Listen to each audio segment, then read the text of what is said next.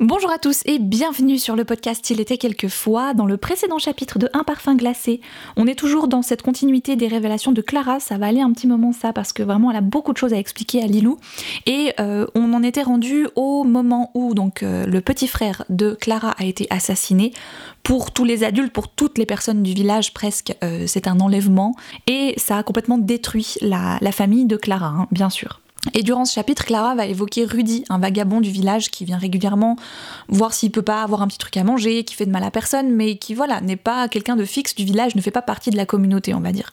Et forcément, à un moment donné, quand les gens ne font pas partie du cadre, eh bien c'est elle qu'on va pointer du doigt, et c'est notamment Rudy qu'on va accuser d'avoir enlevé, voire même tué le frère de Clara. D'ailleurs, petit erratum, il me semble que dans le chapitre 56, du coup, que vous avez écouté hier, il y a eu un petit, un petit micmac de date, euh, c'est possible. Il me semble qu'à un moment donné, j'évoque qu'on est en 1924 alors qu'on est toujours en 1923. Voilà, désolé. C'est les petits problèmes de date, des fois, dans ce genre de roman, c'est un petit peu compliqué. Et c'est vrai que malgré nos relectures, eh ben, euh, ça nous a pas sauté aux yeux euh, à ce moment-là. Voilà. Donc, navré, tout se passe pour l'instant en 1923 à Fontainebleau.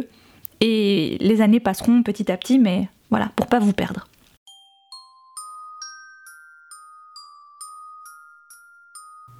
Il était quelquefois le podcast qui raconte des histoires.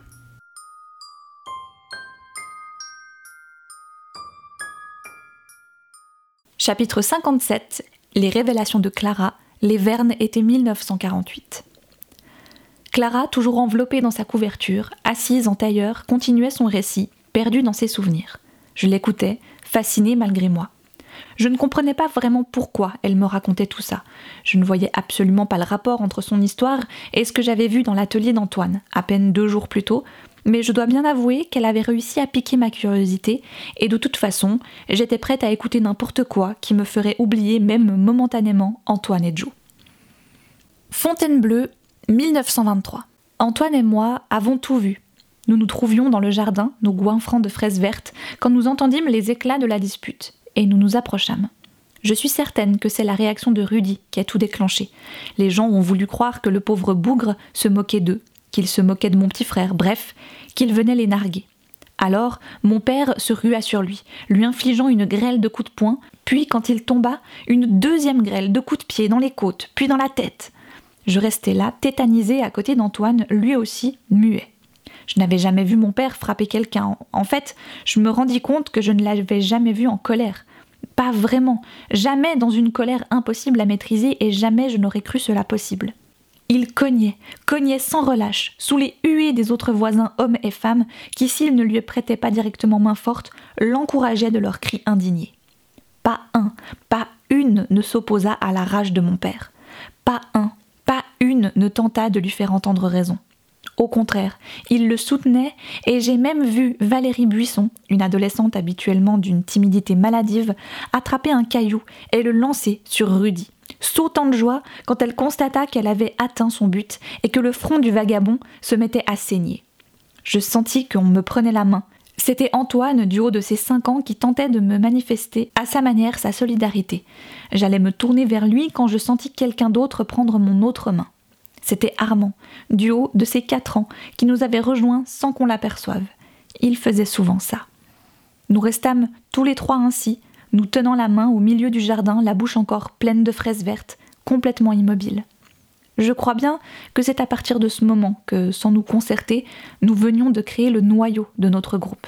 Valentine et Joe nous rejoindraient, mais bien plus tard. Je vois bien que tu te demandes en quoi tous ces souvenirs d'enfance te concernent. Je sais, c'est difficile à comprendre pour le moment, mais je voulais que tu te rendes compte de l'intensité de notre amitié, car c'est à partir de ce moment-là qu'elle a véritablement commencé. Avant, nous étions copains. À partir de l'épisode Rudy, qui nous a tous les trois traumatisés, chacun à notre manière, nous allions devenir amis à la vie et à la mort. Peut-être que ce terme ne veut rien dire pour toi et qu'il te semble même un peu prétentieux ou puéril, mais peu importe, car c'est véritablement ce qui se passa. La suite elle est en même temps horrible et banale. Horrible car, quand il fut à terre, Rudy, comme un enfant qu'il était encore, malgré son âge, se mit à pleurer.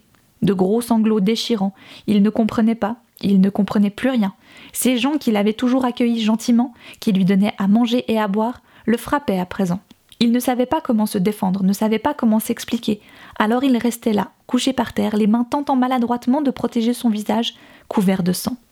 Banal, car quand tout fut fini, quand on constata que le pauvre ne se relèverait plus, qu'il était mort, les gens, soudain calmés, comme après une tempête, s'en allèrent, silencieux, laissant mon père seul face au cadavre.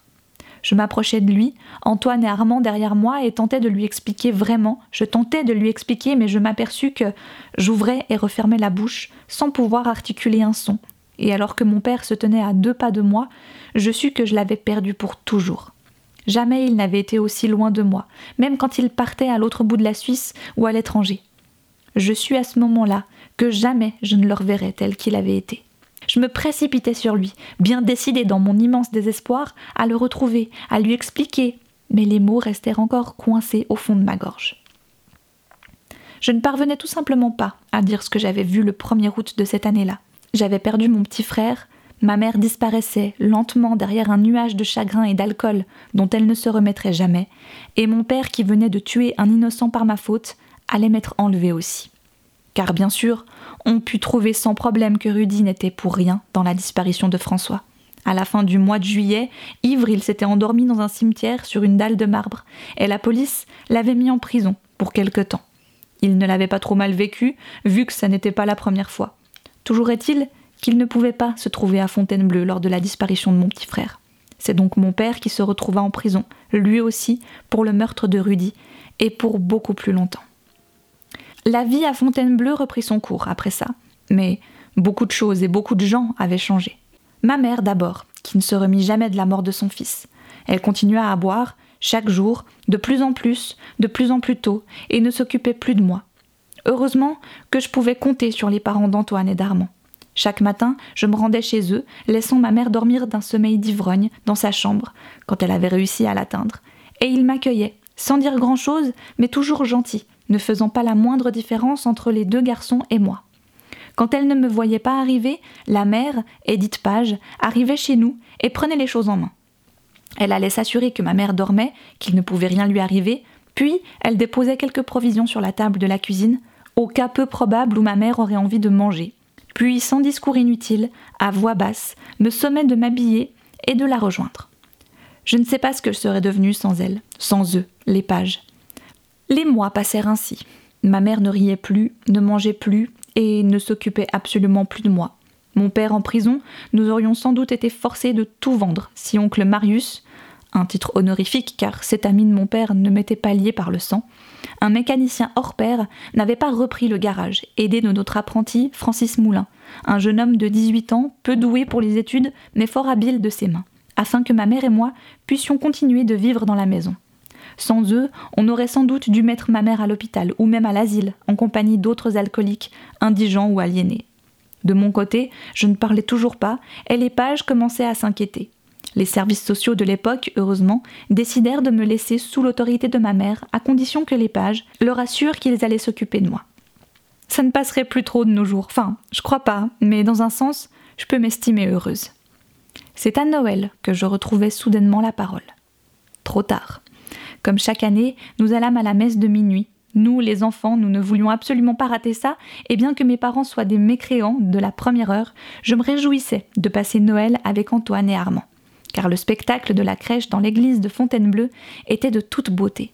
Le papier rocher étalé jusqu'au plafond pour donner l'illusion d'une montagne au sommet de laquelle on avait accroché une étoile brillante, les rois mages, porteurs d'or, les bergers et les trois personnages principaux formaient un spectacle de toute beauté, mais ce qui retenait mon attention, ceux devant qui je restais ébloui, c'étaient les moutons.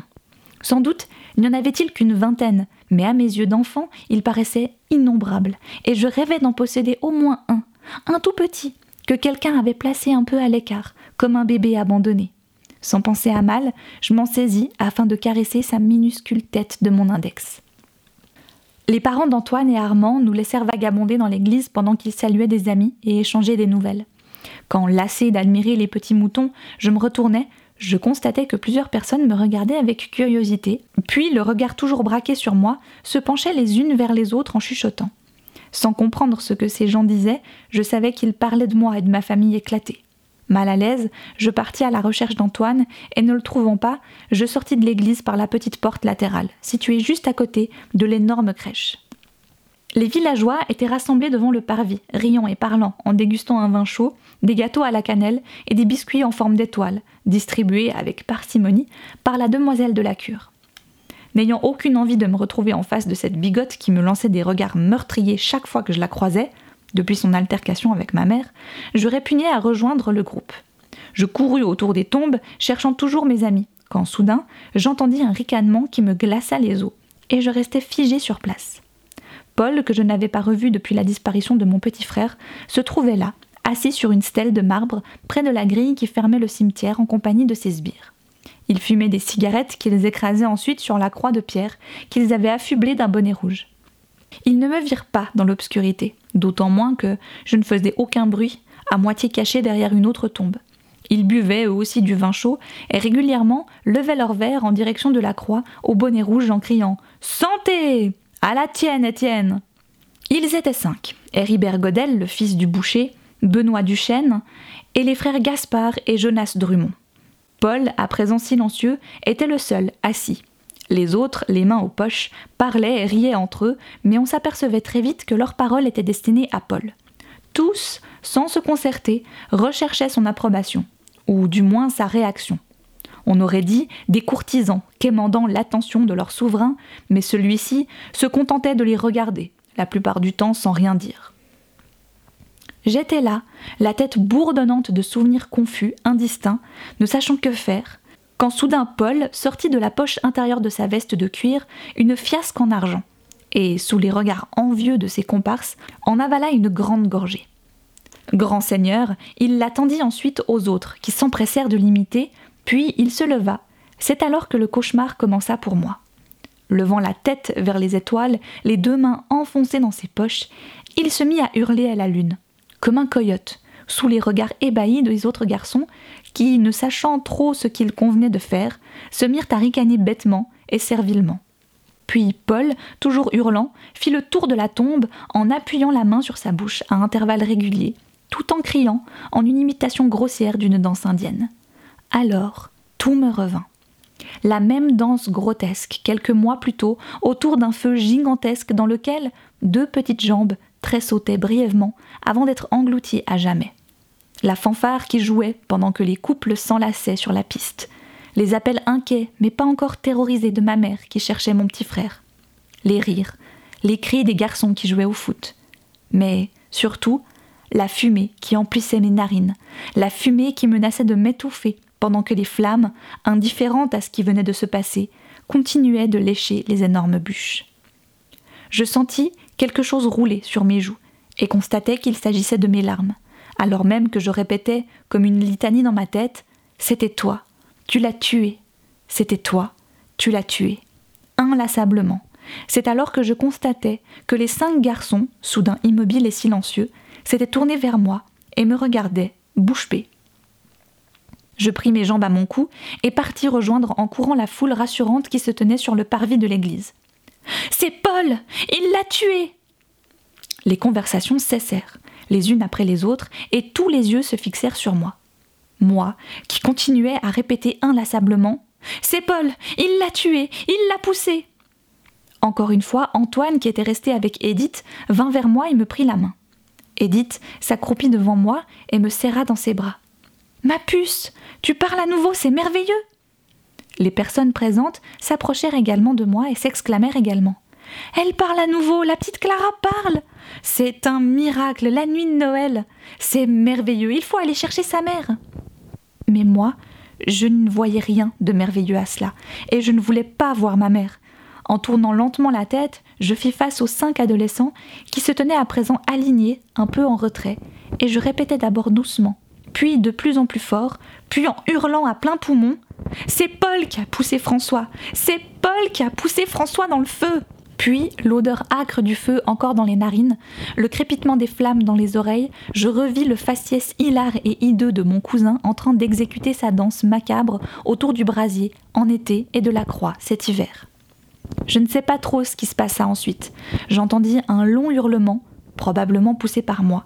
Puis, je me retrouvai dans les bras d'Edith, et ensuite dans un lit, en compagnie d'Antoine.